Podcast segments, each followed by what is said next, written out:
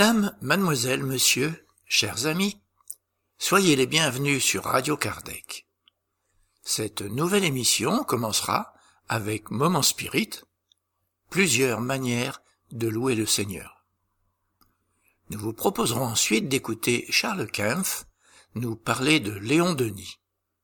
Nous retrouverons Ève avec Jésus chez vous, une psychographie de Chico Xavier avec l'esprit Neio Lucio, qui nous présente les sublimes leçons qu'enseignait Jésus chez Simon-Pierre. Aujourd'hui, l'aide mutuelle et l'exaltation à la courtoisie. Nous vous proposerons ensuite une causerie du Césac avec Jan van Gansberg. Je ne suis pas venu apporter la paix, mais la division.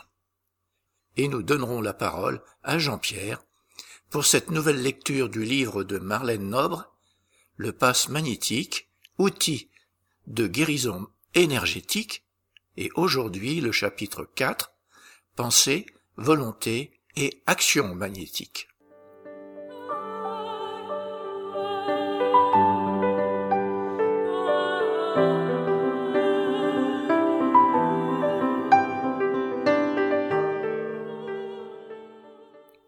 Chers auditeurs, nous allons commencer en diffusant un texte du projet Moment Spirit, une production de la Fédération Spirit du Paraná, au Brésil. Moment Spirit, c'est une collection de plus de 3800 messages d'optimisme, de joie et de motivation. Nous avons le plaisir de pouvoir participer à ce projet en enregistrant et en diffusant ce contenu en français. Pour les plus curieux, visitez la page www.momento.com.br. Aujourd'hui, plusieurs manières de louer le Seigneur. Écoutons.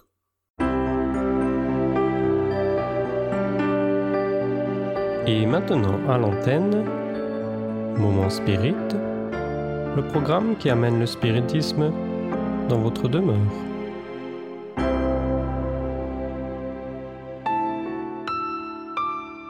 Plusieurs manières de louer le Seigneur.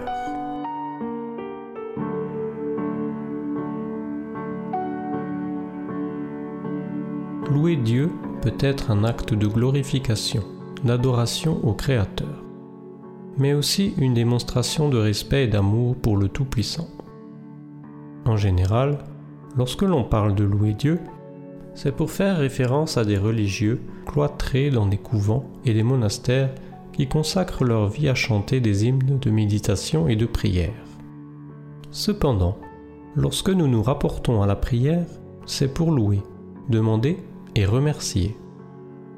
Est-il possible au commun des mortels, ayant une famille, une profession, de nombreux devoirs à accomplir, d'exprimer des louanges à son Créateur? Nous nous souvenons d'un domestique qui vivait dans l'abbaye de Whitby en Angleterre au 7e siècle. C'était un homme doux calme et maladroit, qui n'avait pas la moindre notion du chant.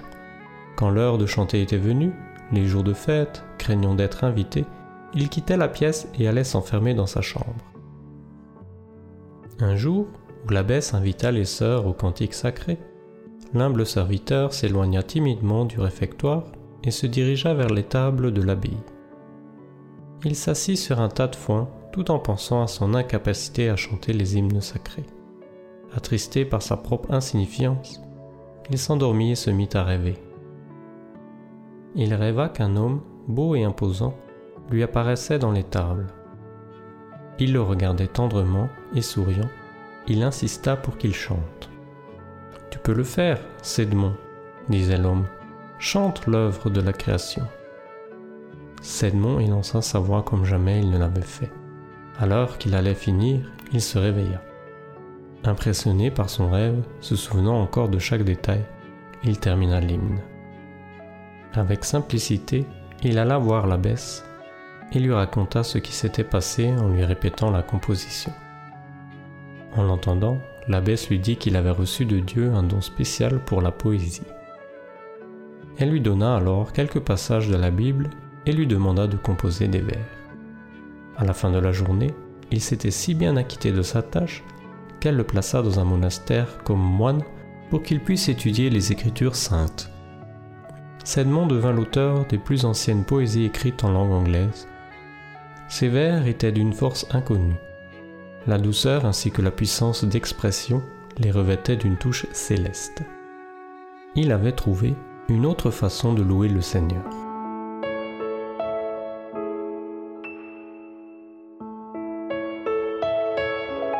Il y a de nombreuses manières de louer le Créateur de toutes les choses. On peut le prier en vantant les multiples bénédictions offertes tous les jours par le Père de bonté. On peut composer des versets en présentant la beauté de la nature ou des morceaux musicaux qui enivrent les cœurs en les unissant aux louanges.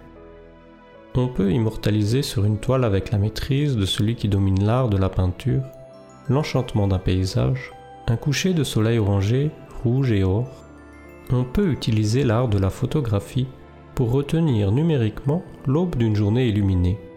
Un pain solitaire au bord de la route distribuant des pommes de pain aux oiseaux et aux hommes. On peut se servir de la cinématographie et offrir au monde des extases de beauté, unissant la photographie, l'animation, la musique. Oui, il y a de nombreuses façons de louer le Créateur incréé, notre Père à tous. Louer, c'est divulguer, montrer, annoncer, propager, publier ce qui est beau, grandiose dans le monde. Les plantes, les arbres, les animaux, les êtres humains, la grandeur de la vie. Pensons-y et choisissons la meilleure façon de louer Dieu, notre Père, reconnaissant pour la vie qu'il nous a permis de vivre.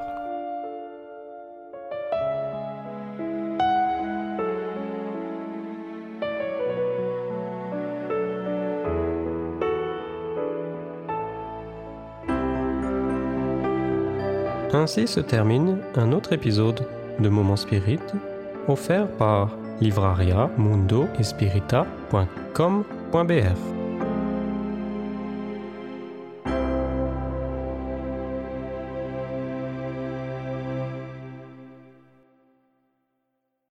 Moi qui suis fan du docteur Masaru Emoto et ses travaux, sur la résonance vibratoire des émotions sur l'eau, je vous propose un article sur la résonance vibratoire des virus. Un virus ne se développe que sur un terrain ou un environnement qui vibre dans la même fréquence que lui. Les fréquences des virus ont été mesurées pendant 30 ans par l'ingénieur André Simonetton et montre que les virus, tous confondus, vibrent dans des basses fréquences en deçà de 5000 angstroms. Il est étonnant de voir que la peur vibre dans ces mêmes fréquences basses. Elle est le meilleur point d'entrée pour un virus, qui se reconnaît comme chez lui. La peur affaiblit drastiquement le système et les défenses immunitaires, fait baisser l'aura, indubitablement et permet à toutes sortes de saloperies astrales de venir se planter, y compris les virus. Un virus est une semi-conscience astrale, une larve astrale avec un objectif bien précis. Donc, plus ils répandront la peur et la psychose sur la Terre, et plus le virus se propagera, car les fréquences de la planète seront parfaitement favorables pour son implantation. Tout est vibration, de la plus petite particule d'un atome au cosmos. Les molécules d'eau, dont nous sommes composés d'au moins 65%, vibrent comme celles d'un cristal de roche et sont présentes dans chacune de nos cellules et maintiennent la forme en hélice de notre ADN. Chaque onde vibratoire que nous recevons de tout ce qui nous entoure modifie notre fréquence intérieure et celle de nos cellules. Comme l'avait démontré Masaru Emoto à travers ses expériences sur la cristallisation, car l'eau garde la mémoire de ce qu'elle expérimente. On doit aussi cette découverte aux travaux du médecin immunologiste Jacques Benveniste chercheur au CNRS. Malheureusement, ces découvertes trop avant-gardistes lui valurent d'être rejeté par la communauté scientifique, qui le tourna en dérision et fut même mis au banc de son centre de recherche. Mais ses travaux furent heureusement repris par le fameux professeur Luc Montagnier, qui a découvert le VIH et a eu un prix Nobel. Ainsi, il a pu démontrer que l'on pouvait transmettre à distance un virus, dont il ne restait plus que l'empreinte vibratoire dans l'eau après dilution, via un fichier sonore ayant enregistré cette mémoire. Le laboratoire qui reçut le fichier informatique put en informer à son tour de l'eau et y retrouver ce fameux virus. Si nous sommes sensibles un environnement négatif qui produit du chaos dans nos cellules, à l'inverse, nous pouvons aussi contribuer à être baignés par des ondes harmonisantes pour notre corps. Et les bienfaits seront sans égal pour notre santé, notre équilibre émotionnel et mental. Les animaux le savent bien, car ils peuvent reconnaître dans la nature si un lieu peut les soigner ou pas, et ils détectent d'ailleurs les courants telluriques dont ils se servent pour se déplacer. Les anciennes civilisations mégalithiques savaient aussi reconnaître dans cette nature les lieux particuliers porteurs d'une très grande énergie vibratoire et qui pouvaient entre autres servir à les guérir. Il n'y a pas un élément de la nature, de l'univers, qui n'émette pas une fréquence. Les cristaux produisent des fréquences, les arbres, le soleil, la terre aussi.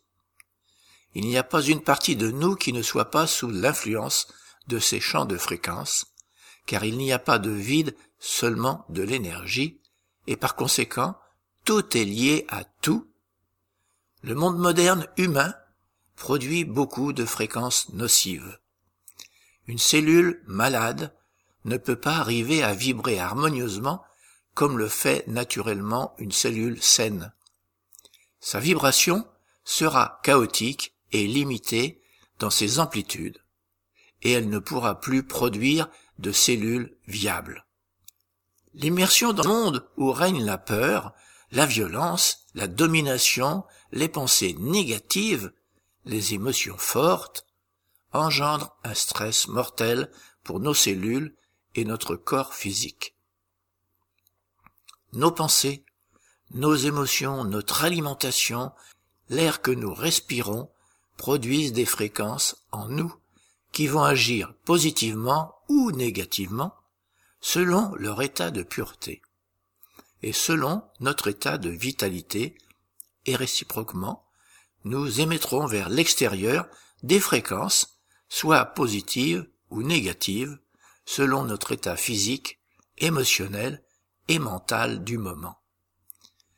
C'est ainsi qu'à l'image de l'intrication des particules quantiques, nous sommes liés à tout ce qui nous entoure, et plus particulièrement en influence réciproque aux éléments avec lesquels nous entretenons des relations spécifiques amoureuse, personnelle, familiale, professionnelle. Le seul remède au virus est l'amour de la vie, l'amour le plus pur qui vibre en très haute fréquence. Le cœur possède un rayonnement électromagnétique cinq mille fois plus puissant que celui du cerveau. Un cœur bien réglé sur la fréquence de l'amour ne laissera rien approcher à une distance de plusieurs mètres. Une personne cadencée sur la fréquence de l'amour, qui est la fréquence de la guérison, peut même protéger les personnes de son entourage par le simple rayonnement de son cœur. La fréquence 528 Hz est considérée comme la vibration de l'amour universel. Elle est utilisée par les biochimistes en génétique pour réparer et reprogrammer l'ADN déstructuré. Elle a même permis de dépolluer une partie du golfe du Mexique. En effet, une équipe de chercheurs, dirigée par le docteur Horowitz, diplômé de l'université de Harvard, a mis en évidence le pouvoir de guérison de certaines vibrations sonores déjà connue de nos ancêtres. Selon John Hutchinson, expert en énergie électromagnétique de Vancouver, au Canada, une sélection de musique a contribué à purifier l'eau contaminée. Les fréquences en question incluaient le son de Jupiter, récemment enregistré par la NASA, vibrant dans le voisinage de la fréquence de 528 Hz. Cette énergie sonore a été définie comme correspondant à la couleur vert émeraude, le cœur de l'arc-en-ciel, connu dans le monde botanique selon le docteur Leonard Horowitz, qui a beaucoup écrit à propos de cette tonalité pure. De toute évidence, la nature se sert de cette nuance, le pigment de chlorophylle pour produire l'oxygène et l'énergie nécessaires à la vie.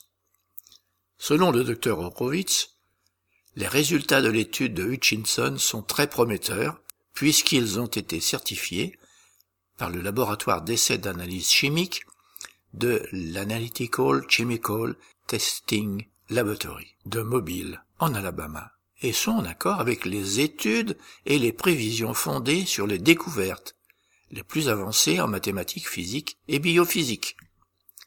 La fréquence de 528 Hz du solfège n'est qu'une des neuf fréquences créatives centrales dans un cercle parfait du son qui anime la réalité physique comme la technologie de l'énergie atomique en utilisant des électrons filatures qui vibrent avec l'électro-résonance. Que l'amour se déploie encore plus fort en nous dans ces temps nébuleux, le seul langage est l'amour. Nous allons maintenant écouter Charles Kampf nous parler de Léon Denis. J'invite à présent Charles Kempf. Bonjour à tous.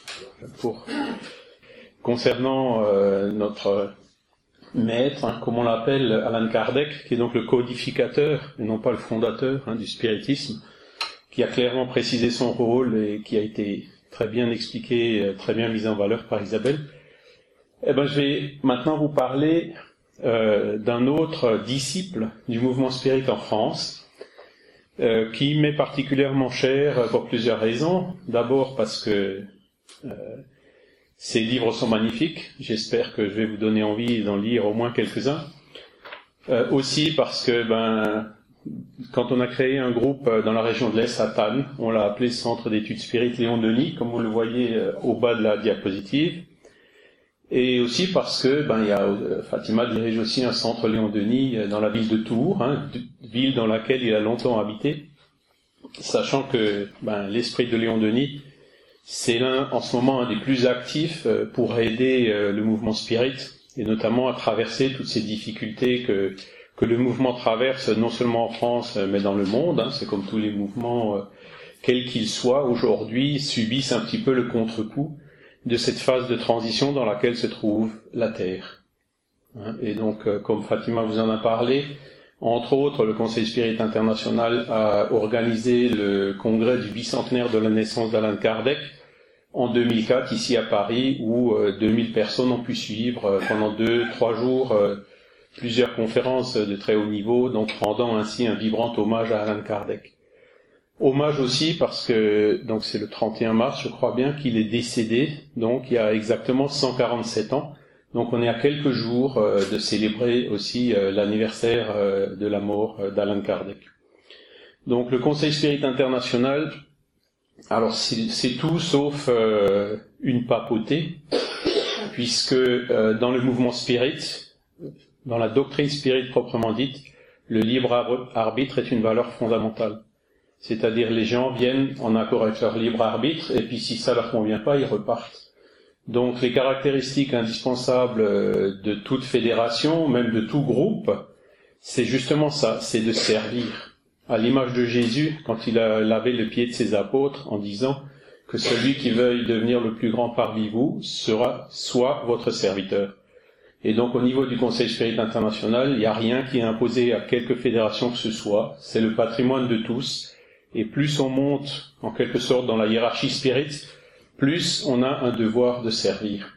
Et donc, c'est un message aussi que, j'essaie de, vous faire passer parce que le, les plus grands obstacles à l'évolution de l'humanité aujourd'hui, ben, c'est l'orgueil et puis l'égoïsme qui en découle, et donc aussi le personnalisme avec les personnes qui cherchent à imposer euh, leur point de vue à d'autres. Et donc forcément, ben, ceux à qui ça plaît pas, ben, ils s'en vont. Quoi. Quand on est dans une entreprise ou quelque part, ça peut marcher un certain temps, mais dans un mouvement associatif qui plus est euh, prêche le libre arbitre, c'est totalement impossible. C'est-à-dire ceux à qui ça plaît pas, eh ben, ils s'en vont. Et donc euh, là aussi, c'est un appel à ce que justement les dirigeants prennent conscience de cela, c'est-à-dire que leur devoir avant tout, c'est de servir et c'est surtout pas d'imposer quoi que ce soit à quiconque. Donc en cela, euh, le mouvement se doit de suivre la propre philosophie qu'il professe. Voilà. Alors je vais commencer d'une façon peut-être un peu euh, qui change des habitudes. C'est édifiant, n'est-ce pas? Puis j'ai mis des points d'interrogation en espérant que ça s'arrête, mais sans se faire d'illusions, puisque le problème est encore loin d'être résolu. Alors qu'est-ce qu'on fait? On regarde à la télé les derniers détails, on reste dans notre coin. Voyez les réactions qu'il y a euh, autour de nous. Hein. il y a des gens qui essayent de récupérer ça politiquement, il y en a d'autres qui essayent d'en profiter pour se mettre en avant. Mais il y en a quand même, et de plus en plus, qui se lèvent et qui disent ça suffit. Il faut faire quelque chose, il faut absolument que ce genre de choses arrête. Ça va pas s'arrêter du jour au lendemain, mais c'est justement parce que la Terre, elle est dans une phase de transition entre d'un monde d'expiation et d'épreuve où le mal domine sur le bien, vers un monde de régénération où le bien va dominer sur le mal. Et c'est là où il faut que, suivant la question 932 du livre des esprits, que les bons se réveillent, qui sortent un peu de leur euh, sommeil, qui sortent, qui prennent le courage à deux mains pour dire ça suffit. Ne laissons plus la direction du monde à des personnes qui ont de mauvaises intentions, à des personnes qui sont ambitieuses, à des personnes qui sont corrompues. C'est sûr que c'est pas évident de rentrer dans un panier de crabes, hein, comme on dit souvent, mais euh, là maintenant ça suffit. Il faut vraiment faire un appel aux consciences, que les consciences se réveillent pour terminer avec tout ça. Combien de temps faudra-t-il encore pour éveiller les consciences? Comme on a vu tout à l'heure, le livre des esprits, ça fait bientôt 160 ans qu'il a été écrit. Et Jésus, ça fait plus de 2000 ans qu'il est passé. D'accord? Et voyez ce que Jésus nous a dit? Malheur, donc, au monde à cause des scandales, car il est nécessaire qu'il arrive des scandales. Mais malheur à l'homme par qui le scandale arrive. Et donc Jésus avait tout à fait anticipé ça en disant que les scandales, donc tous ces actes violents, toutes ces choses-là, sont nécessaires pour que les gens se réveillent pour que la prise de conscience se fasse. Et Kardec, il ajoute, c'est euh, donc les hommes en étant en expiation sur la terre se punissent eux-mêmes par le contact de leurs vices dont ils sont les premières victimes et dont ils finissent par comprendre les inconvénients. Et lorsqu'ils seront là de souffrir du mal, ils chercheront le remède dans le bien. Donc cette période est arrivée, là, il faut y aller. Quelles sont les causes? Pareil, ça fait déjà depuis... Dans le livre des esprits, vous verrez, c'est très clair. Le plus grand problème qui génère tout ça, eh ben, c'est l'orgueil. L'orgueil qui entraîne l'égoïsme, corruption, l'individualisme dont on parlait tout à l'heure. Et il y a aussi le matérialisme. Les personnes qui sont matérialistes, donc, et qui ne sont pas spiritualistes, les personnes qui pensent qu'une fois qu'on meurt, euh, tout s'arrête, que voulez-vous qu'elles fassent? Il faut en profiter un maximum tant qu'on est là. Et parce que de toute façon, après, il n'y aura plus rien. D'accord? Et donc ça, c'est le deuxième grand enseignement que nous a apporté Alan Kardec et qu'a développé Léon Denis. Donc, c'est cette ignorance des principes de la nature, cette ignorance des principes spirituels qu'il faut absolument renverser. Et je remercie aussi ici euh, d'autres euh, divulgateurs dans ce sens, même s'ils ne sont pas spirites. Je veux citer le docteur Jean-Jacques Charbonnier, qu'on connaît bien, et lui c'est vraiment le battant, euh, il a un, rôle un peu particulier pour vraiment, je dirais, essayer de, renverser ce sous-développement spiritualiste de la France. Hein. et puis, lui en tant que médecin, en tant que scientifique, hein, dire, regardez, ouvrez les yeux, l'esprit existe, on en a de plus en plus de preuves, et notamment les phénomènes d'expérience de mort imminente qu'il développe beaucoup mais aussi les phénomènes médiumniques que le spiritisme étudie maintenant depuis plus de 150 ans. Alors on va écouter un peu Léon Denis, qui est celui dont je vais parler euh, après cette petite introduction. Donc, vous voyez, euh, Léon Denis a très bien compris ça et a développé euh, toutes ces toutes ces notions. Hein. L'égoïsme, c'est le frère de l'orgueil. Donc, l'orgueil, c'est le défaut. L'égoïsme, c'en est une conséquence. Et c'est l'égoïsme qui engendre tous ces problèmes. Hein. Et donc, combattre l'égoïsme doit être la préoccupation constante de tous les amis du progrès. C'est vraiment notre plus grand défaut à nous tous, et y compris le mien en premier, hein, contre lequel il faut absolument qu'on lutte. C'est ça qui nous empêche d'avancer, c'est ça qui nous empêche d'évoluer, c'est ça qui nous empêche d'être heureux. Nos mots proviennent de ce que, malgré le progrès de la science et le développement de l'instruction, l'homme s'ignore encore lui-même, cette ignorance dont je parlais tout à l'heure sur les principes spiritualistes. Et donc Léon Denis a beaucoup divulgué ces principes, hein. il disait l'homme sait peu de choses des lois de l'univers, il ne sait rien des forces qui sont en lui. Le connais-toi toi-même hein, du philosophe grec est resté pour l'immense majorité des humains un appel stérile. Et si vous demandez aujourd'hui à un médecin qu'est-ce que c'est que l'amour, eh ben, il est pas capable. Qu'est-ce que c'est que la vie? Ils sont pas, Il n'est pas capable de vous répondre. Il n'existe pas de définition universelle. Il existe un critère scientifique qui dit voilà, euh, il faut que l'électroencéphalogramme soit plat trois reprises pendant un intervalle de x et y. Mais alors qu'est-ce qui se passe? Ils savent pas. Alors que c'est tout simple. L'amour, c'est tout simplement l'esprit qui quitte son corps physique.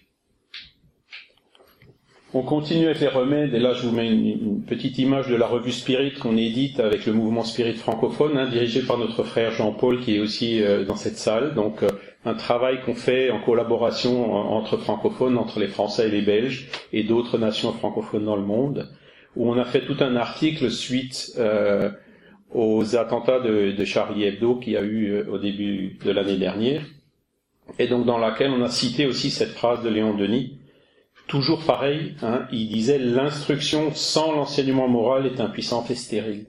Kardec le disait déjà. Ce que donnent les écoles aujourd'hui, c'est de l'instruction, c'est pas de l'éducation. L'éducation, c'est plus que l'instruction. C'est l'art de former les caractères, l'art de faire de l'enfant un homme, un homme comprenant ses devoirs comme il comprend ses droits. Aujourd'hui, notre éducation est laïque, la laïcité, c'est un principe euh, qui est euh, très positif, très bénéfique, mais qui malheureusement souvent euh, se traduit par une absence de toute forme d'éducation morale, d'éducation sur le bien et le mal, même en se basant sur des principes qui sont universellement reconnus par toutes les religions. Comme j'ai pu le constater quand j'étais à l'ONU en l'an 2000, il y avait un sommet mondial pour la paix avec 400 représentants de mouvements religieux dans le monde, et il y a donc un, un un engagement qui, a été signé avec une quinzaine de points par 398 sur les 400 religions qui étaient présentes. Il existe donc des principes éthiques et moraux universels. Et la laïcité se devrait d'enseigner ça. Et suite à ces incidents à Paris, ben, les, les, les responsables de l'Observatoire de la laïcité en France ont, ont convenu effectivement qu'il n'y a pas assez qui est fait dans ce sens et qu'il convient donc euh, aussi de le développer. Alors quels sont les remèdes? On écoute toujours Léon Denis, où il explique tout à fait ce que je viens de vous expliquer, hein, ce que je viens de vous dire. Les précepteurs de l'humanité ont donc un devoir immédiat à remplir, c'est de remettre le spiritualisme à la base de l'éducation, de travailler à refaire l'homme intérieur et la santé morale. Il faut réveiller l'âme humaine. Surtout aujourd'hui, qu'on commence à avoir des qu'on a des preuves, de plus en plus de preuves qui se multiplient. Le fait que l'esprit existe, ça devient de plus en plus une évidence scientifique. Malheureusement, euh, tout comme le dit bien Charbonnier, on, ne le voit pas l'esprit. Hein. Le, chirurgien sous son scalpel ne le voit pas. Mais comment peut-on expliquer le phénomène de la vie? Comment peut-on expliquer l'embryogénèse sans avoir un esprit qui se réincarne, sans avoir un modèle euh, biologique qui va faire que ce qui commence par une cellule, hein, un ovule fécondé, se multiplie et euh, commence à prendre forme, commence à faire euh, les différents organes. C'est impossible à expliquer scientifiquement. Ce serait de l'entropie négative, contraire à la loi de la physique. Il y a forcément une énergie qui vient de quelque part pour donner, euh, pour expliquer ça. Et c'est pas l'énergie de la mère, puisque l'enfant a un ADN différent. Il peut être un garçon alors que la mère est féminine, évidemment. Donc, vous voyez, la mère, elle apporte les nutriments, elle apporte tout ce qui est matériel, elle apporte aussi son esprit, cette chaleur qui accueille l'esprit qui se réincarne en elle, à qui elle prête son ventre, donc pour pouvoir lui former un corps et pour qu'il puisse naître. Mais ce qui explique ça, c'est l'esprit euh, qui se réincarne donc dans cet embryon. Et donc ça, ça devient de plus en plus une évidence, mais malheureusement, c'est encore trop peu enseigné dans les différentes écoles. Et Léon Denis disait aussi, si l'on consacrait à l'éducation des masses et à la vulgarisation des principes souverains seulement un quart des sommes que l'on dépense dans les œuvres de destruction et de mort, la face du monde serait vite changée. Le progrès serait plus rapide dans le fonctionnement des œuvres sociales. Par le développement du sens moral et l'évolution des intelligences, bien des causes de souffrance disparaîtraient, l'humanité s'achemrinerait d'un pas plus assuré vers des temps meilleurs. Donc euh, ça c'est l'ami dans socialisme et spiritisme. Donc pareil, ce sont des choses qu'il a écrites maintenant déjà il y a un siècle et qu'on voit qui sont encore brûlants d'actualité. Et j'ai souligné les deux phrases en bas. Il faut le développement intellectuel et le développement moral. Hein le, il faut que la foi qui est aveugle devienne une foi qui est raisonnée, qui est en accord avec leur bon sens, leur raison et leur raisonnement. Il ne faut pas plus que ce soit une foi imposée comme c'était nécessaire pendant des siècles quand les gens ne cherchaient pas à comprendre et quand il fallait que les gens, en fait, les gens attendaient qu'on leur dise ce qu'ils doivent croire et ce qu'ils doivent pas croire. Aujourd'hui, c'est plus comme ça. Et ça, c'est la grande nouveauté qu'a apporté Alan Kardec, c'est que la foi, elle doit être raisonnée. La foi, vous, vous, vous pouvez l'acquérir par votre raisonnement quand vous avez réellement compris les choses et non pas de façon aveugle. Parce qu'on voit ce que la foi aveugle donne. La foi aveugle peut donner le fanatisme. C'est par la foi aveugle que les gourous dominent les sectes. C'est par la foi aveugle que ces malheureux gosses de quartier euh, se, tuent au nom de Dieu. Hein? Ils ne raisonnent plus, c'est devenu du fanatisme, ils y peuvent rien. Ce sont des frères en humanité qu'il faut aider, qu'il faut éduquer, qu'il faut faire sortir de cet état d'ignorance dans lequel ils se trouvent.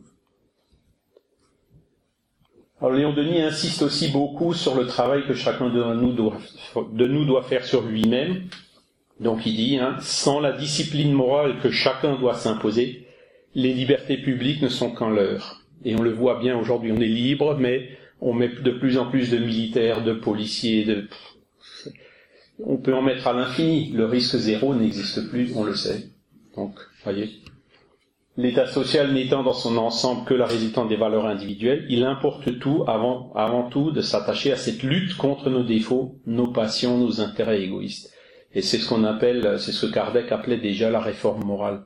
Et le but numéro un du spiritisme, il est là, c'est d'encourager les personnes à le faire. Continuons dans les dans leur voyez, Léon Denis le disait très de façon très bien aussi. Euh, réveillez-vous de votre lourd sommeil, apprenez-vous à vous connaître, à connaître les puissances qui sont en vous, à les utiliser.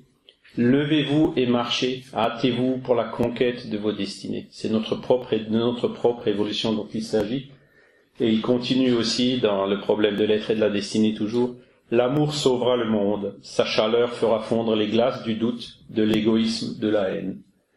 Alors pour parler un peu plus de Léon Denis au niveau de sa biographie, donc il est né dans la ville de Fougue, hein, que vous voyez ici, et qui est pas loin de Nancy et de Toul, donc pas loin de, Belfort euh, où j'habite.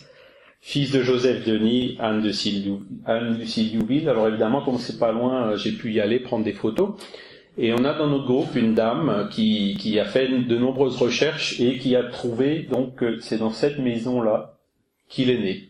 Donc une maison qui existe toujours dans la rue principale de Toul. Et puis vous avez juste un peu plus haut donc euh, cette église qui date de largement avant l'époque de Léon Denis où en tant qu'enfant il est certainement allé euh, les lieux qu'il a fréquentés qui sont magnifiques.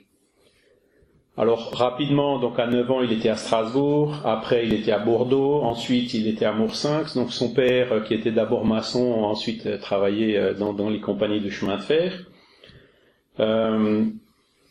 Léon Denis donc a, eu son éducation a été pas mal préjudiciée par tous ses voyages. Hein. Il était aussi à Mou dans, dans l'Aude.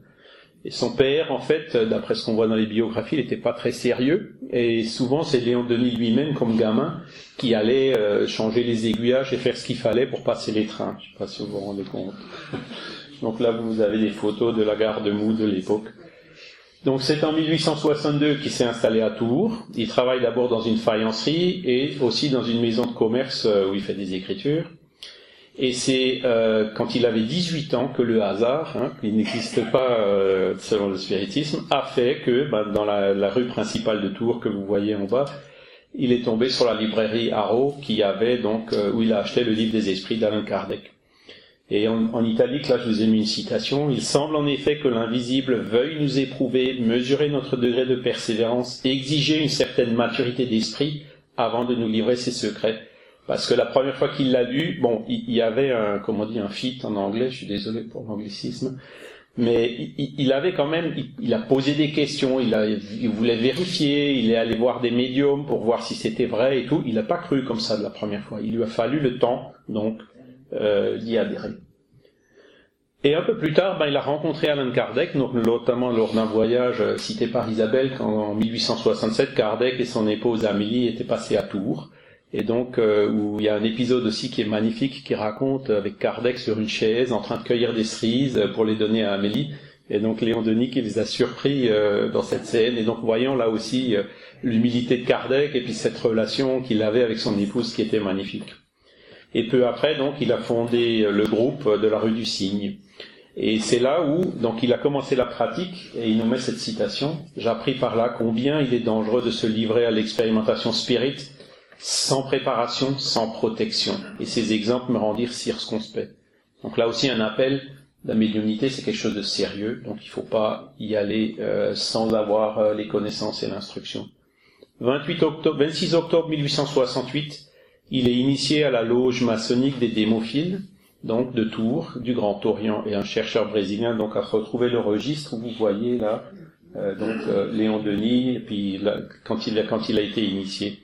Là vous avez une photo, euh, alors elle est un peu floue, je suis désolé, de, de Léon Denis quand il était jeune dans son habit maçonnique.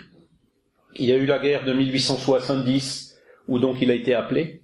Et donc il a progressé très vite dans la hiérarchie militaire et il disait après, ben, il a compris pourquoi. C'est parce qu'il était militaire dans une de ses vies passées et donc il a. Euh, alors la paix étant survenue, donc il est tout de suite ressorti parce que c'était pas là sa mission. En 1883, il a quitté cette loge des démophiles, bien qu'il ait toujours gardé des relations avec les maçons. Pourquoi? Parce que c'est l'époque où le Grand Orient a enlevé la notion de Dieu du credo de base, euh, donc euh, des maçons. Ce avec ce pourquoi Léon Denis n'était pas d'accord, et donc il a dit Dieu est inconnaissable, certes, mais il se révèle par toute son œuvre. Hein, Léon Denis était donc profondément euh, déiste, il avait déjà compris donc cette notion fondamentale qui est euh, expliquée dans les toutes premières questions du livre des esprits. Après, je passe rapidement, donc vous voyez les, les, différents livres et puis quelques extraits de ces livres. Alors, je n'ai pas le temps de les lire, mais là, les présentations sont à la disposition de, de, tous ceux qui le désirent. Il était vice-président de l'Union Spirit française. Il était participant au premier congrès euh, Spirit qui a eu à Paris en 1889. Après, vous voyez, 1890, c'est son premier grand livre qui s'appelle Après la mort et qui est magnifique. Donc, pour ceux qui l'ont pas lu, franchement, je vous conseille de le lire. Vous en serez vraiment enchanté. Euh, il a formé ensuite le groupe de la rue du Rempart. Donc, vous voyez, là, Jérôme de Prague et l'Esprit Bleu, c'était les esprits qui guidaient ce groupe à l'époque. Et c'est là où on voit un lien entre Léon Denis et Alan Kardec Jérôme de Prague ayant été un disciple de Jean Hus, comme vous le savez, hein, qui est né en République tchèque et qui a été brûlé il y a exactement 600 ans, hein, euh, donc euh, sur un bûcher à Constance. Et selon certaines indications, euh, c'était une des incarnations passées de d'Alan Kardec. Donc on reconnaît le premier réformateur qui se levait déjà à l'époque contre les abus des religions traditionnelles. Là, vous avez une photo de Léon Denis à gauche et puis à droite euh, avec sa mère, Lucie Denis. Toujours encore les livres. 1925, il a présidé le Congrès international à Paris. 1927, son dernier livre, et donc il s'est désincarné le 12 avril 1927 à Tours. Là, vous avez une photo de lui lors du Congrès de Paris en 1925. Les Brésiliens, je ne peux pas ne pas en parler. Donc ils ont tout de suite apprécié la qualité des ouvrages de Léon Denis, ils ont été très vite traduits en, portugais, et donc Je vous fais la liste des livres et le nombre d'exemplaires euh, donc qui, qui, a déjà dépassé aujourd'hui le chiffre de 1 million, rien que pour la Fédération Spirit brésilienne. Il y a d'autres livres qui ont été publiés aussi, notamment donc ceux que vous voyez. Il y a eu des biographies, il y a eu énormément de choses. Il a été très apprécié aussi en Argentine. Les Argentins aiment autant Léon Denis que euh, Chico Xavier, par exemple. Et c'est quelque chose d'assez surprenant qu'on découvre quand on va là-bas. Il y a un centre Spirit Léon Denis à Rio de Janeiro qui a publié des dizaines de livres, y compris des livres euh, qu'on n'a pas en France encore. Hein notamment Socialisme et Spiritisme ou le Spiritisme dans l'art. Donc les séries d'articles qu'il a publiés dans la revue Spirit ont fait l'objet de publications au Brésil et sont extrêmement appréciés. Je veux aussi rendre hommage à un chercheur, donc qui est Eduardo Carvalho Monteiro, que vous voyez ici à Tours, à côté de la tombe de Léon Denis. Et lui, c'était un, il était franc-maçon d'ailleurs, spirit au brésilien, et un grand admirateur euh, donc euh, de Léon Denis. Donc là, vous voyez la photo euh, euh, au jardin des prébendes douées, qui était juste en face de là où habitait Léon Denis pendant très longtemps, quoi, à Tours. Et pareil, je vous conseille de visiter ces lieux qui sont magnifiques. C'est lui qui a écrit ces deux livres, donc Léon Denis et la maçonnerie, puisque comme il était maçon, évidemment, euh, les portes se sont ouvertes et il a pu trouver toutes ces choses euh, en toute transparence et avec l'appui d'ailleurs des maçons. Et donc, il a fait énormément de recherches et il s'est malheureusement désincarné juste après le congrès en 2005 à Paris. Euh, mais de temps en temps, il, il vient me taquiner, et puis je, je, fais passer la souris, et puis c'était entre Noël et Nouvel An une année, il m'a fait découvrir, mais alors des, des, des, dizaines et des centaines de choses euh, qu'on peut attribuer au hasard entre guillemets, notamment sur euh, Alan Kardec, choses euh, qu'on publie aussi peu à peu dans la revue Spirit et qu'on va essayer de, de, de remettre dans un livre, notamment beaucoup de traits biographiques qui était euh, pratiquement inconnu jusqu'à ce jour. Là, vous voyez euh, après l'amour en suédois. Donc, euh, Jeanne d'Arc a été traduit en anglais par Arthur Conan Doyle lui-même. Voilà, et j'en arrive à la fin. je vous conseille à tous d'aller visiter ce site internet, openscience.org. Donc, c'est un site qui a été fait par des scientifiques, donc des professeurs extrêmement renommés, et dans lequel ils ont euh, inséré un manifeste pour une science post-matérialiste. Donc, vous trouverez ça en anglais sur le site, mais sur le site de l'INRES, vous le trouverez la même chose déjà traduite en français.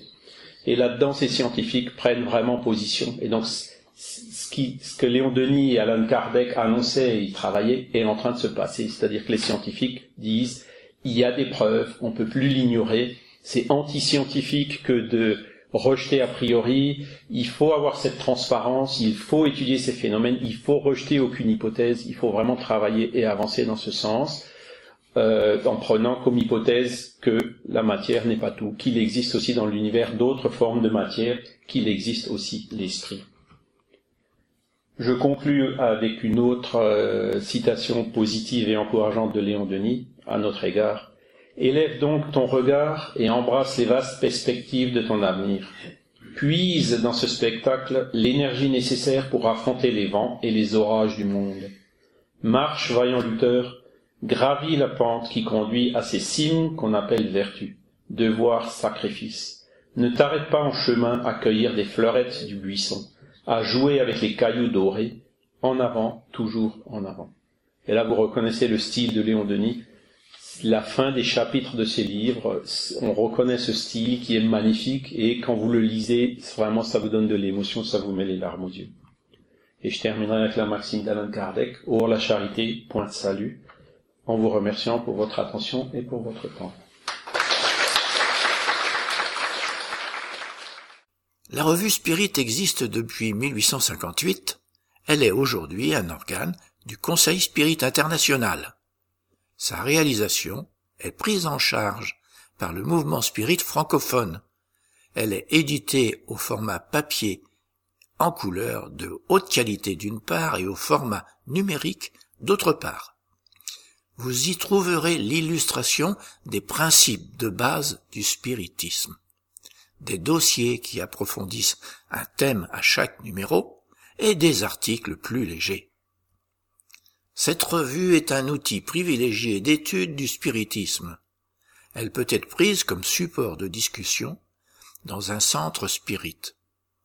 Dans un langage clair, moderne et concret, nous essayons d'aborder les enjeux de notre société moderne et complexe tout en restant dans le prolongement de la ligne sûre tracée par Alan Kardec. Nous allons maintenant retrouver Ève avec Jésus chez vous, une psychographie de Chico Xavier avec l'esprit Neo Lucio qui nous présente les sublimes leçons qu'enseignait Jésus chez Simon-Pierre. Aujourd'hui, l'aide mutuelle et l'exaltation à la courtoisie. Jésus chez vous, chapitre 16, l'aide mutuelle. Face à ses compagnons, André lut un passage expressif d'Isaïe et aborda avec émotion du besoin du salut. Matthieu commenta les aspects moins agréables du travail, et Philippe pensa qu'il est toujours très difficile de s'occuper de sa propre situation lorsqu'on se consacre au secours des autres. Jésus écouta les apôtres en silence, et quand les discussions tout autour diminuèrent, il prit la parole avec simplicité. Dans les montagnes d'une région déserte marchaient deux vieux amis, tous deux malades, chacun se défendant le mieux qu'il pouvait des coups de vent glacé.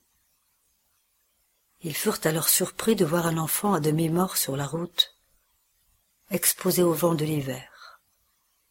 L'un d'eux regarda la singulière trouvaille et s'exclama irrité. Je ne vais pas perdre mon temps. Je dois m'occuper de moi en ce moment. Continuons notre chemin. Mais l'autre, plus charitable, dit Ami, sauvons ce petit. Il est notre frère en humanité. Je ne peux pas, dit le compagnon endurci. Je me sens fatigué et malade. Cet inconnu serait un poids insupportable. Nous sommes dans le froid et la tempête. Il nous faut atteindre le village le plus proche sans perdre de temps. Et il avança à grands pas. Cependant, le voyageur au bon sentiment s'inclina vers l'enfant étendu. Il le prit quelques minutes contre sa poitrine, et en le serrant fort, il marcha mais d'un pas moins rapide. La pluie glacée tomba, méthodique, dans la nuit. Toutefois, transportant le précieux fardeau, il atteignit longtemps après l'auberge du village qu'il recherchait. Il fut très surpris de ne pas y trouver son ami qui l'avait précédé. Ce n'est que le lendemain, après une recherche minutieuse, que le malheureux voyageur fut retrouvé sans vie dans un fossé du chemin, inondé. Continuant plus rapidement sa route, et seul, pensant égoïstement à se protéger, il n'a pas résisté au froid qui était devenu très violent, et était tombé, trempé, et sans pouvoir lutter contre le gel. Alors que son compagnon, recevant en échange la douce chaleur de l'enfant qu'il portait sur son cœur, avait traversé les obstacles de la nuit glacée et en sortit indemne.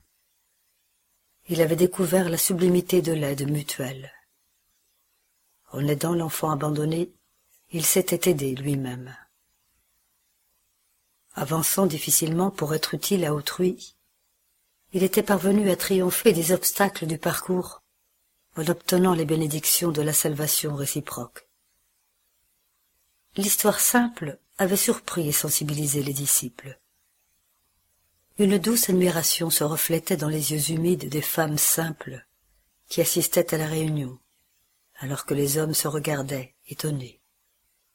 Alors, après un court silence, Jésus termina. Les témoins les plus éloquents et les plus précis d'un homme face au Père suprême sont ses propres œuvres. Ceux que nous aidons sont notre soutien. Le cœur que nous secourons se convertira maintenant ou plus tard en un avantage en notre faveur. N'en doutez pas.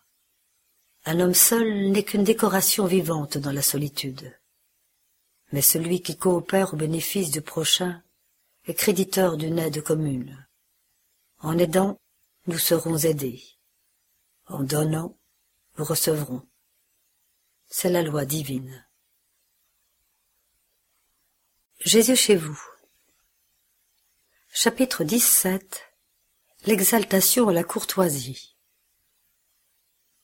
Devant une multitude de souffrants et de malheureux, le maître avait livré le sermon sur la montagne, disant clairement que les doux hériteraient de la terre.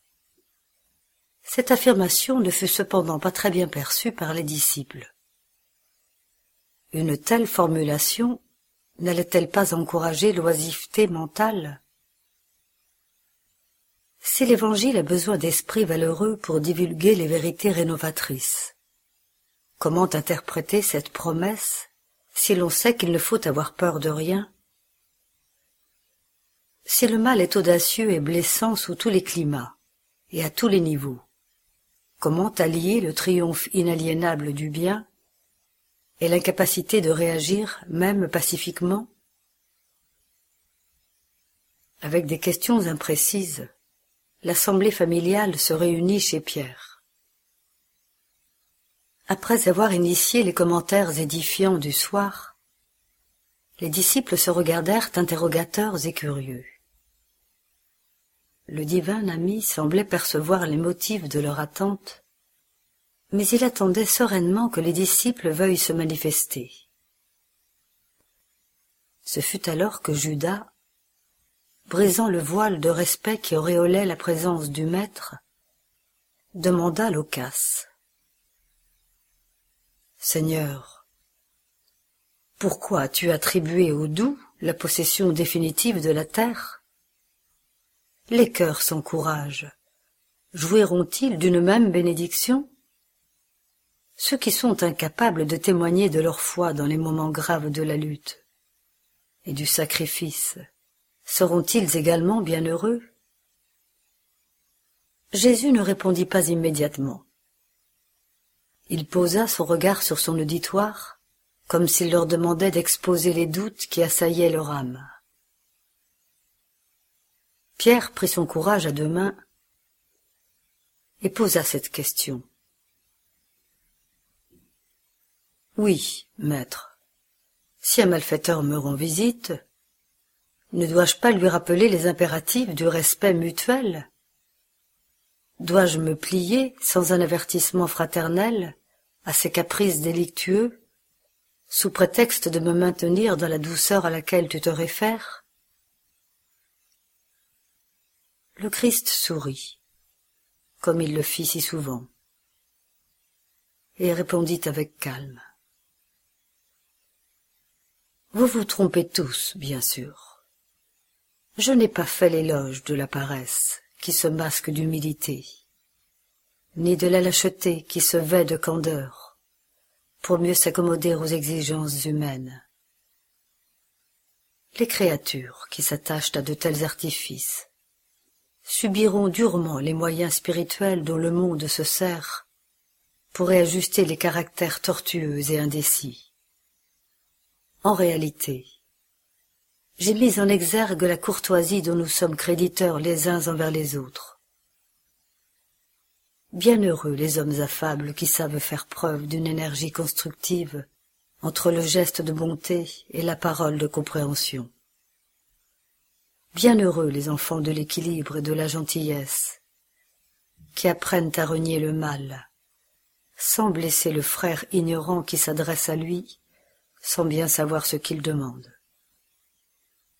Bienheureux ceux qui répètent mille fois la même leçon sans s'irriter, afin que leur prochain puisse bénéficier de l'influence d'un bonheur juste pour tous.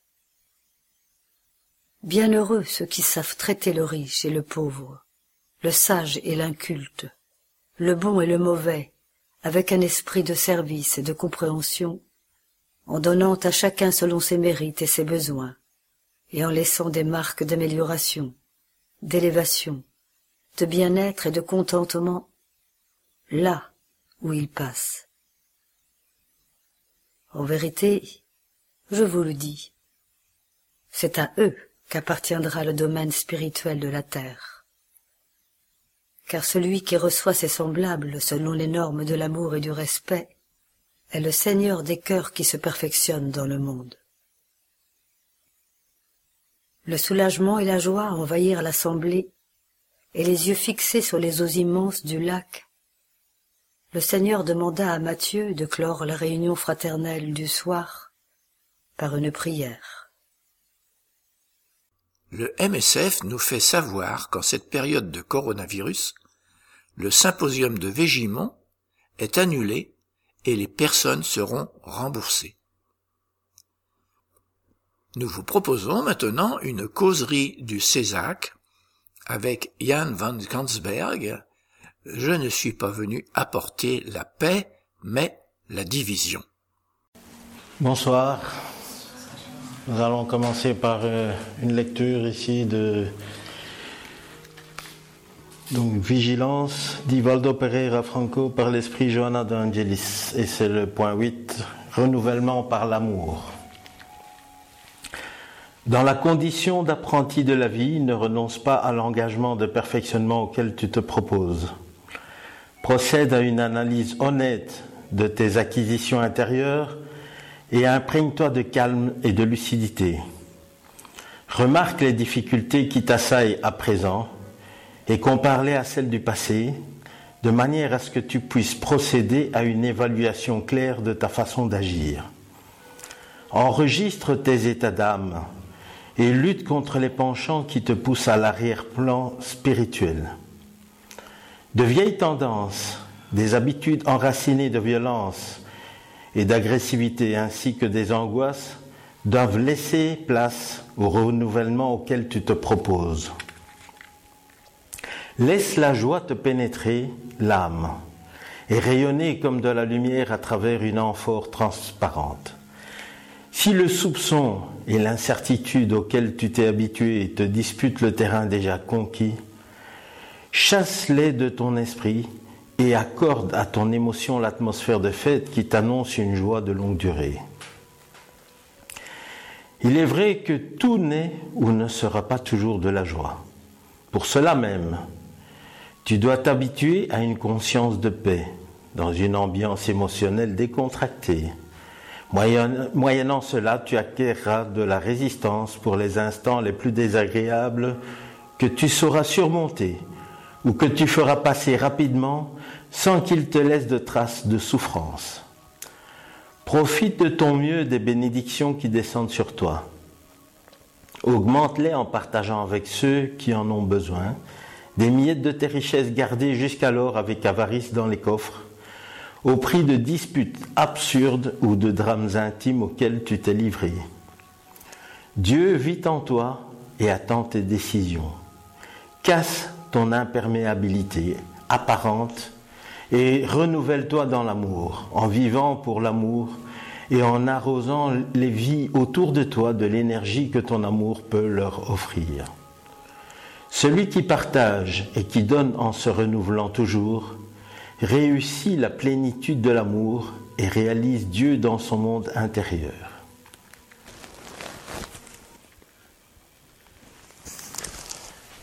Voilà, le sujet d'aujourd'hui qui est tiré de l'Évangile selon le spiritisme, je ne suis pas venu apporter la paix mais la division. Je vais vous lire ici une partie de la citation de la Bible. Ne pensez pas que je sois venu apporter la paix sur la terre. Je ne suis pas venu apporter la paix, mais l'épée, car je suis venu séparer l'homme d'avec son père, la fille d'avec sa mère et la belle-fille d'avec sa belle-mère. Et l'homme aura pour ennemi ceux de sa maison. Saint Matthieu. Je suis venu pour jeter le feu dans la terre, et que désirais-je sinon qu'il s'allume? Je dois être baptisé d'un baptême, et combien je me sens pressé qu'il s'accomplisse. Croyez-vous que je sois venu apporter la paix sur la terre? Non, je vous assure, mais au contraire la division. Car désormais, s'il se trouve cinq personnes dans une maison, elles seront divisées les unes contre les autres. Trois contre deux et deux contre trois. Le père sera en division avec le fils et le fils avec le père, la mère avec la fille et la fille avec la mère. la belle-mère avec la belle-fille et la belle-fille avec la belle-mère. Saint Luc chapitre 12, de 49 à 53.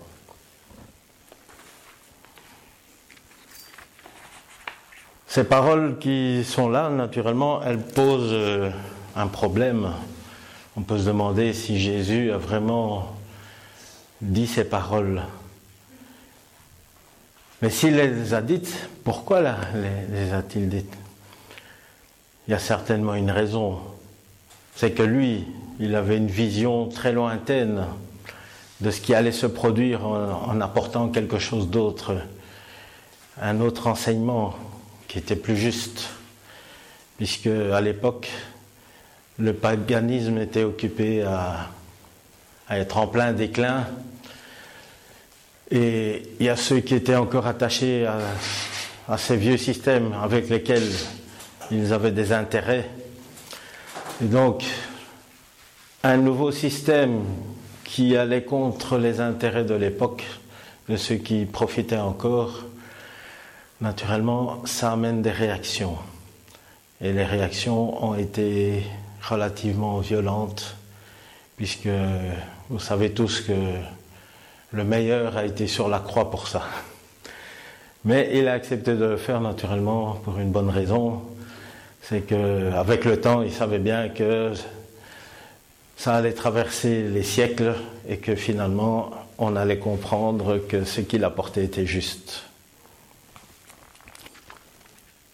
Alors si Jésus a, dit ces choses-là, c'est parce que également, il savait que plus tard, on allait avoir le spiritisme qui allait nous apporter un éclairage différent, euh, un éclaircissement sur les paroles, toutes ces paraboles qu'il a dites à une époque et qui n'étaient pas très bien comprises. Il a parlé d'un consolateur, c'est justement ça, le consolateur, c'était tous ces esprits qui allaient nous informer beaucoup plus clairement sur la signification de ces enseignements, puisque à l'époque, il y a des enseignements qui n'étaient toujours pas compris, et même aujourd'hui, euh, il y a des personnes qui comprennent toujours pas l'enseignement qui est là si ne font pas référence, par exemple, ici euh, à l'évangile selon le spiritisme, qui donne beaucoup plus d'explications que ce qu'on trouve euh, d'habitude. Je me souviens toujours quand j'étais jeune et que j'étais dans le catholicisme, je me disais oui c'est très joli tout ça, Jésus j'aime bien, Marie j'aime bien, l'enseignement j'aime bien, mais il y a des choses que je ne comprends pas.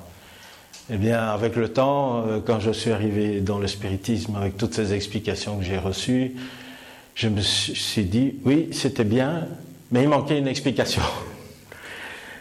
Et avec la compréhension, là vraiment, je me suis dit, oui, c'était bien juste. Mon cœur savait que c'était juste, mais euh, ma raison ne comprenait pas trop pourquoi.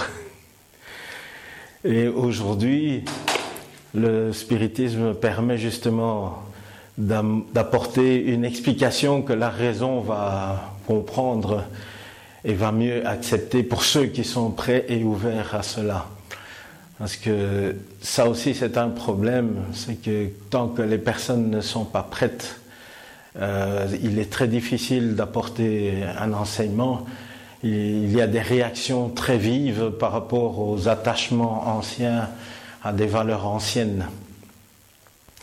Et c'est pour ça que quand une idée juste et neuve arrive quelque part, on peut ressentir si cette idée est bonne, bien souvent, il y a une euh, réaction contraire très virulente de certaines personnes qui ont encore des intérêts à ce que ça ne change pas. Et c'est peut-être à ça qu'on peut mesurer si l'idée est importante ou pas. Puisqu'une idée euh, qui n'a pas beaucoup d'importance va souvent être acceptée très vite, euh, il y aura beaucoup d'enthousiasme et puis elle va disparaître aussi vite qu'elle est venue. Et Jésus, donc, quand il a parlé du consolateur, il a parlé de l'esprit de vérité qui viendra rétablir toute chose. Et si on se souvient bien, Alan Kardec, quand il a demandé à qui il avait affaire euh, aux esprits qui venaient se communiquer à travers les médiums et qui venaient lui apporter l'information, Il dit l'esprit de vérité. Il n'a pas donné de nom ni quoi que ce soit, mais c'était l'esprit de vérité. Autrement dit, ça faisait probablement référence à ce que Jésus avait déjà promis à l'époque. Et donc ici, je vais lire un petit passage qui que Kardec a mis. Il dit Ces paroles de Jésus doivent donc s'entendre des colères qu'il prévoyait que sa doctrine allait soulever, des conflits momentanés qui allaient en être la conséquence des luttes qu'elle allait avoir à soutenir avant de s'établir, comme il en fut des Hébreux avant leur entrée dans la terre promise, et non d'un dessein prémédité de sa part de semer le désordre et la confusion. Le mal devait venir des hommes et non de lui. Il était comme le médecin qui vient guérir, mais dont les remèdes provoquent une crise salutaire en remuant les humeurs malsaines du malade. Ça fait un peu penser à l'homéopathie. Je ne sais pas si vous connaissez euh, comment on a, trouvé l'homéopathie. Enfin, comment, en tout cas, euh, on, fait ces, solutions d'homéopathie et qu'on trouve laquelle il faut utiliser. En, fait, on cherche une plante qui va donner tous les symptômes de la maladie sans la maladie. Et puis après, on va diluer ça mille fois euh, dans, une eau propre et pure. Et finalement, il n'y aura plus que l'information qui est donné par cette plante, il n'y aura plus de goût, y on ne pourra pratiquement plus analyser, savoir que cette eau est passée par cette plante-là, mais l'information, c'est comme s'il y avait un code, il est resté dans l'eau et c'est l'eau qui va transmettre maintenant le code de cette plante. Donc l'homéopathie, c'est ça. Et donc, là, il y a clairement, on, on donnait par exemple euh, pour ça, je pense que c'est la malaria, euh, pour savoir que la quinine, euh, euh, on pouvait utiliser ça pour la malaria. Eh bien, quand on donnait la quinine toute seule, ça donnait des fièvres et, des effets secondaires, tout à fait comme une personne qui était malade de la malaria. Et donc Jésus, il savait aussi que il y aurait certainement des problèmes un peu partout. Moi, je me souviens que quand euh, j'ai commencé ici dans le spiritisme et que j'ai commencé à parler de ces choses-là, euh, dans ma famille, euh, ça a été tout un problème. On a posé à des enfants, enfin des questions à mes enfants, leur demandant qu'est-ce qu'ils pensaient de leur père. Et alors, ils, ont répondu Ah, il est quand même plus gentil depuis qu'il est dans le spiritisme. Alors, ça va. Donc ça, c'était le, bon point. Maintenant, on ne croyait pas trop à tout ce que je disais, à ce que je faisais, ou ce, que dont je parlais, les sujets, etc. Mais j'étais plus gentil, ça c'était le plus important, puisque le spiritisme nous apprend à être meilleurs. Donc je faisais des efforts, j'essayais de comprendre mieux mes enfants, sachant que c'était des incarnations qui s'étaient proposées de venir chez moi et que j'avais accepté, donc je ne pouvais pas me révolter envers mes enfants, même si ils, étaient indulgents, etc. Hein. Donc j'ai compris que je devais voir euh, autrement la vie, autrement les relations, et donc autrement dit, dans la société, on dit on devient gentil. Mais en fait, on n'est pas gentil, on commence simplement à comprendre. On comprend que ça ne sert à rien de s'énerver et ça ne sert à rien de se mettre en colère pour des choses comme ça, puisque tout ça a été, on va dire, orchestré et prévu. Donc, on va dire que l'esprit de vérité est venu nous apporter justement euh, toutes ces connaissances. Et, Jésus était quelqu'un qui était, euh, on va dire, euh, considéré comme le médecin de l'âme. Et il cherchait à nous apporter tous ces enseignements. Pourquoi? C'était juste pour nous améliorer et aller mieux. Puisque quand on ne s'énerve pas, ben on va mieux quand même. Hein. quand on, apprend à se tranquilliser, quand on, apprend à ne plus avoir d'ennemis, quand on apprend euh, à pratiquer la charité, on, sent ça. Hein. il y a un ressenti que ça va beaucoup mieux que quand on en veut à quelqu'un et qu'on commence à critiquer quelqu'un. Donc tout ça, c'est Jésus qui nous a apporté cette idée de, transformation. Naturellement, aujourd'hui, on peut retrouver cette idée un peu partout. Il y a d'autres religions aussi. Hein. Il n'y a pas que le, spiritisme ni le catholicisme enfin ou le christianisme.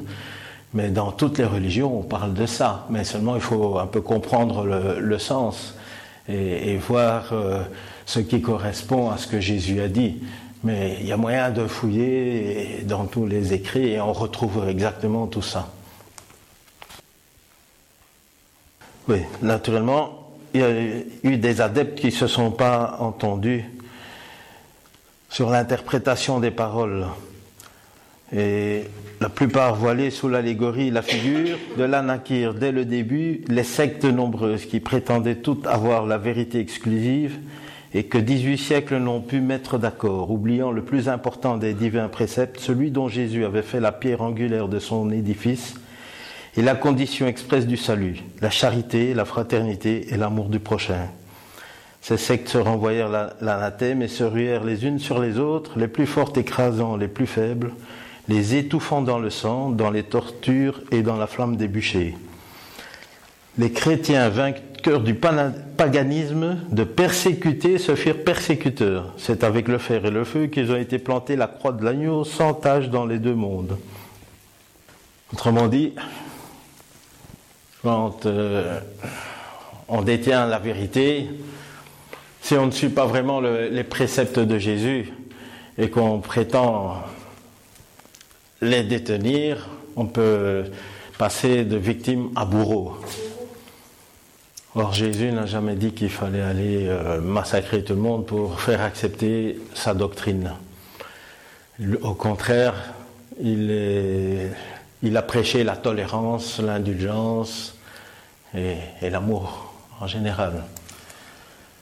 Voilà, je vous souhaite tous de pouvoir pratiquer tout ça. Merci de m'avoir écouté. Le trait d'union francophone.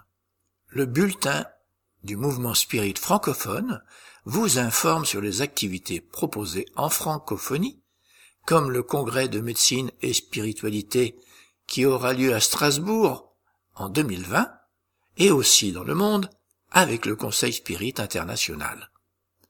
Il est proposé gratuitement et peut vous être envoyé par Internet sous réserve que vous fassiez parvenir votre demande et votre adresse mail à info.lmsf.org.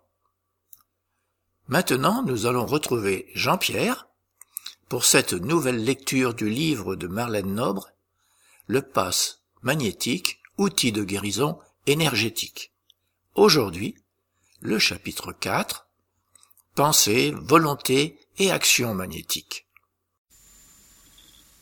Le passe magnétique, outil de guérison énergétique de Marlène Nombré. Chapitre 4 Pensée, volonté et action magnétique. Par les concepts formulés dans les chapitres précédents. Nous pouvons conclure que cette matière fondamentale que le magnétiseur transmet est le fluide cosmique ou plasma divin modifié, que nous appelons fluide magnétique. Nous attirons l'attention de l'auditeur sur ces synonymes courants ectoplasme, fluide vital, fluide magnétique animal ou tout simplement magnétisme. Il fait partie du corps vital ou double éthérique, qui est une des enveloppes du père-esprit ou aura, qui se dissout après la mort physique. Le corps vital établit l'union de l'esprit et de la matière, car il est composé d'éléments semi-matériels qui lui permettent d'être cette sorte de pont qui relie.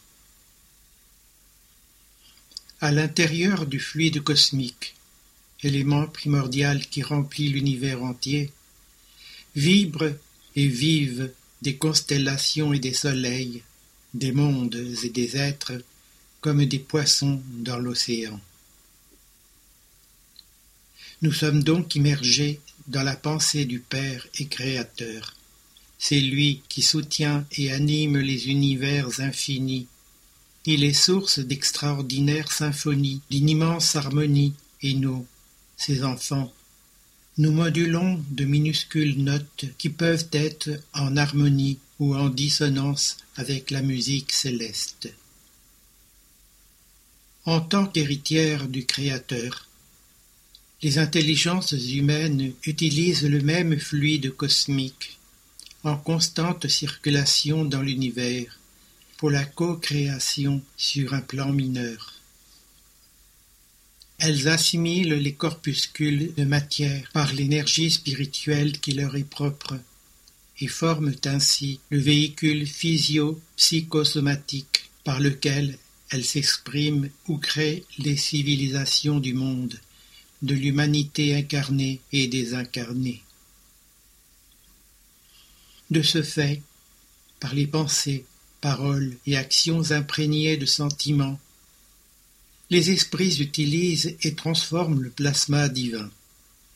Ils modèlent non seulement les mondes illuminés des grandes co-créations sidérales, mais également les endroits ténébreux, plus connus sous le nom de régions infernales, qui elles ne durent pas éternellement mais qui accueille les êtres déséquilibrés ou criminels pendant un certain temps jusqu'à la transformation de leurs sentiments. Comme le souligne Léon Denis, la pensée est créatrice. Elle n'agit pas seulement autour de nous, influençant nos semblables en bien ou en mal. Elle agit surtout en nous. Elle génère nos paroles, nos actions et, par elle, nous construisons chaque jour l'édifice grandiose ou misérable de notre vie, présente et à venir. Nous façonnons notre âme et son enveloppe par nos pensées. Celles-ci produisent des formes, des images qui s'impriment dans la matière subtile dont le corps fluide est composé.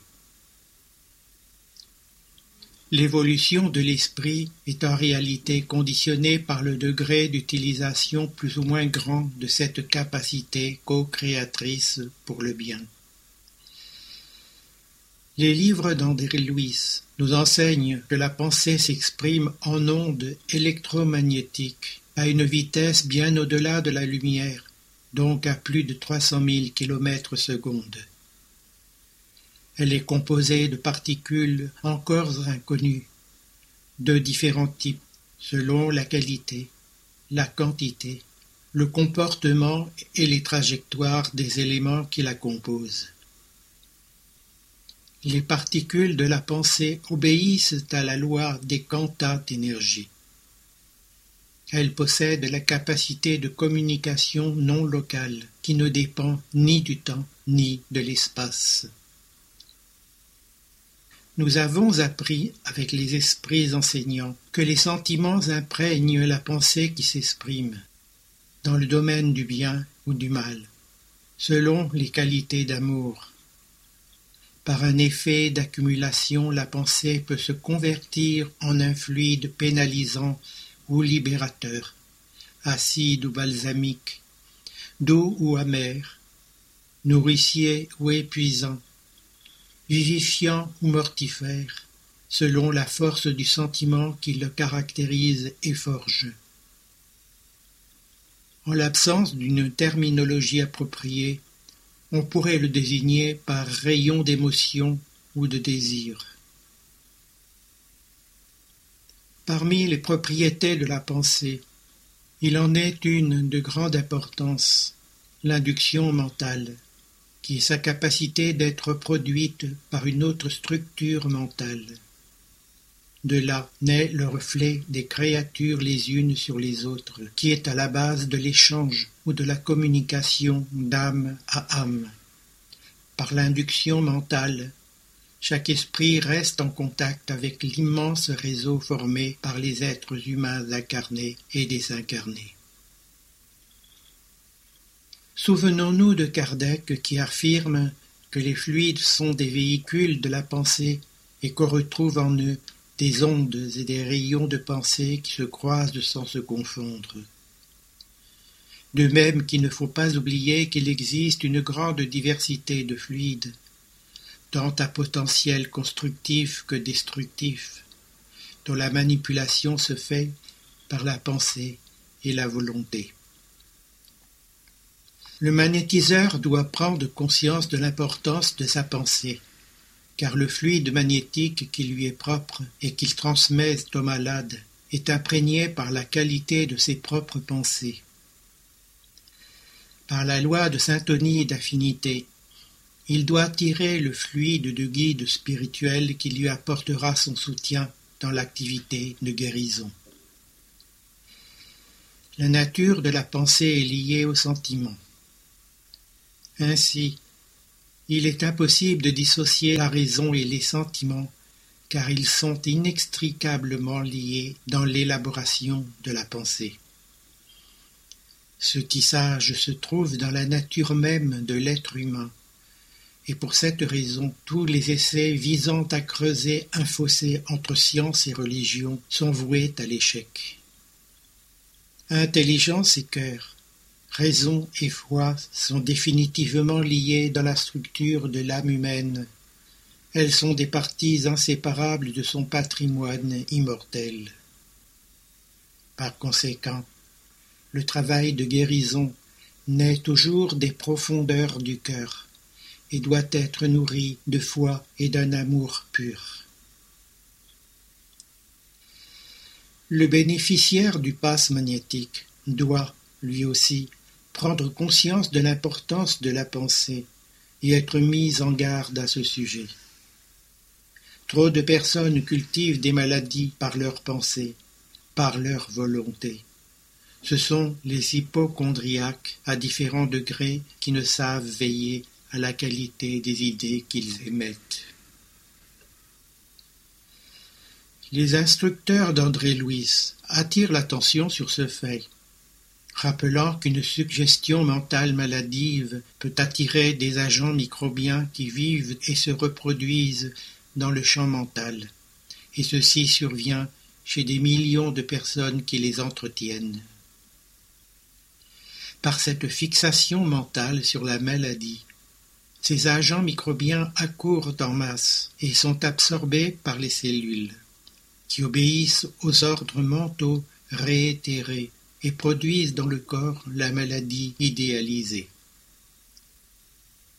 Par conséquent, dans le domaine de la santé et de la maladie, la connexion mentale doit toujours être prise en compte, parce que le patient qui se complaît dans l'acceptation et l'éloge de sa décadence finit par devenir un excellent incubateur de bactéries et de symptômes morbides. Dans cet état d'esprit, il est difficile de recevoir de l'aide spirituelle. Malgré ces pessimistes et incubateurs de maladies, il existe des personnes qui profitent des fluides spirituels mis à leur disposition, car même s'ils souffrent de maladies qui sont la conséquence d'actes négatifs commis dans leurs vies antérieures, ils écoutent l'appel de leur âme les invitant à se concentrer sur le bien. Ils s'intègrent alors à nouveau dans le flux d'une vie victorieuse en changeant d'attitude mentale. Ainsi, autant les magnétiseurs que les bénéficiaires doivent se souvenir que leurs exemples, manières, gestes et paroles génèrent des idées qui, comme des vagues créatrices, vont et viennent partant d'eux vers les autres et revenant des autres vers eux. Elles portent la qualité du sentiment et la pensée qui les imprègnent, pouvant élever vers la victoire ou les conduire à la ruine.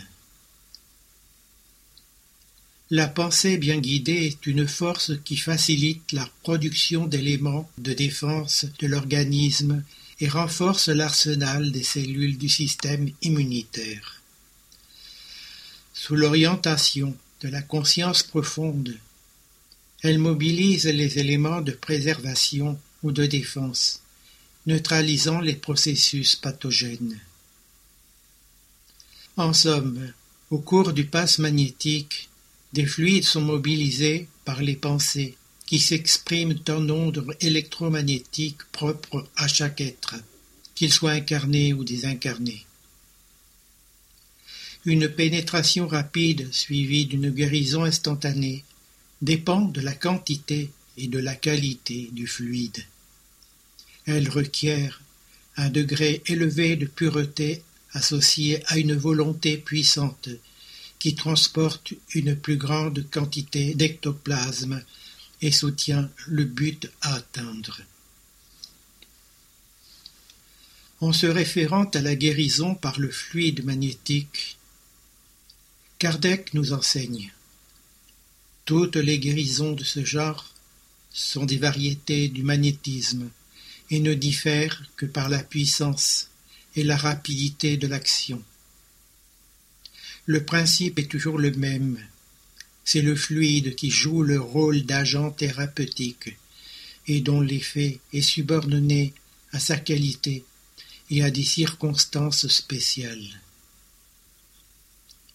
Ce qui se passe dans les guérisons instantanées c'est qu'une excellente qualité de fluide est associée à une grande intensité, outre la rapidité de l'action. C'est ce qui s'est produit à la grotte de Lourdes lors de la guérison de Marie Bailly, où l'eau a été imprégnée par des fluides de grande puissance énergétique. Lorsque la transmission est plus lente et moins intense, on assiste à un processus de guérison qui s'étend dans le temps, comme c'est dans le cas de Jane Smith. Chers auditeurs, l'émission se termine et nous vous invitons à aller sur les différents sites du mouvement spirit francophone pour y trouver les informations et renseignements grâce aux liens qui existent sur le site www.lmsf.org. Chers auditeurs, nous sommes heureux d'avoir passé quelques instants ensemble. Nos émissions sont actualisées le 1er et le 15 de chaque mois, et en attendant, nous vous disons à bientôt sur Radio Kardec.